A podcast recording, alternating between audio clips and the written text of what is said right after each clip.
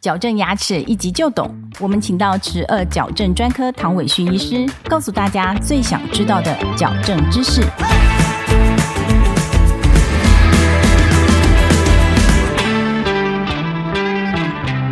请问唐医师，我们为什么需要做矫正呢？要谈这个矫正的优点，先来谈一件很有趣的事情。白种人跟黄种人在人口比例上面需要做矫正的，其实是差不多的。美国人、英国人或者是法国人，他们几乎只要有一点点的问题，他们都会去做矫正。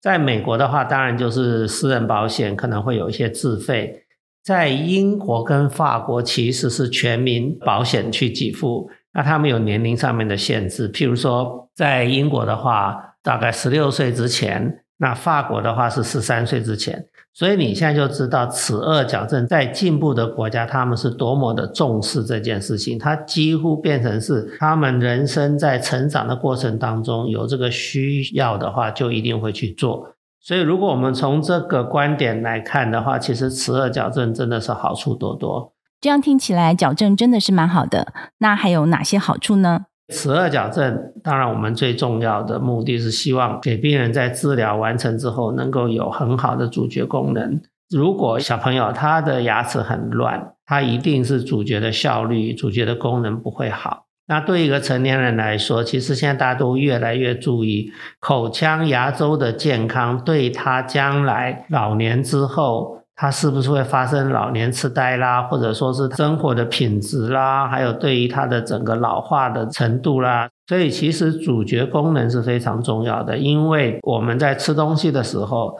它必须要把我们的食物处理到我们很好消化。咀嚼除了我们可以把食物弄碎之外，口腔里面会分泌很多的这些酵素，这些酵素对于我们的消化，对我们全身的健康都很重要。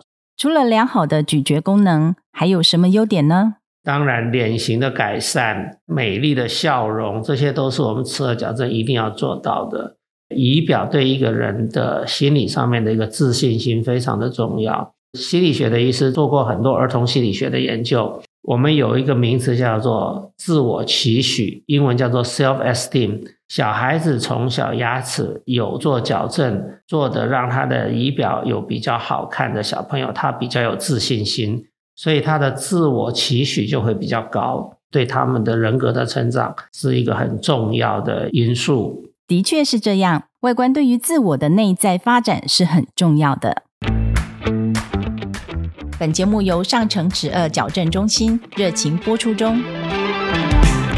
医学研究里面，我们要去判断一个人美不美，第一个重点是皮肤，所以女生的话一定要好好的保养她的皮肤。第二因素是笑容，美丽的笑容会给人家非常好的一个印象，让人家觉得你这个人有亲和力，很有吸引力。第三才是眼睛，大家现在就知道说。做齿颌矫正能够拥有一个美丽的笑容是多么的重要了。谢谢唐医师的分享。如果你喜欢我们的节目，欢迎到各大 Podcast 平台给我们好评。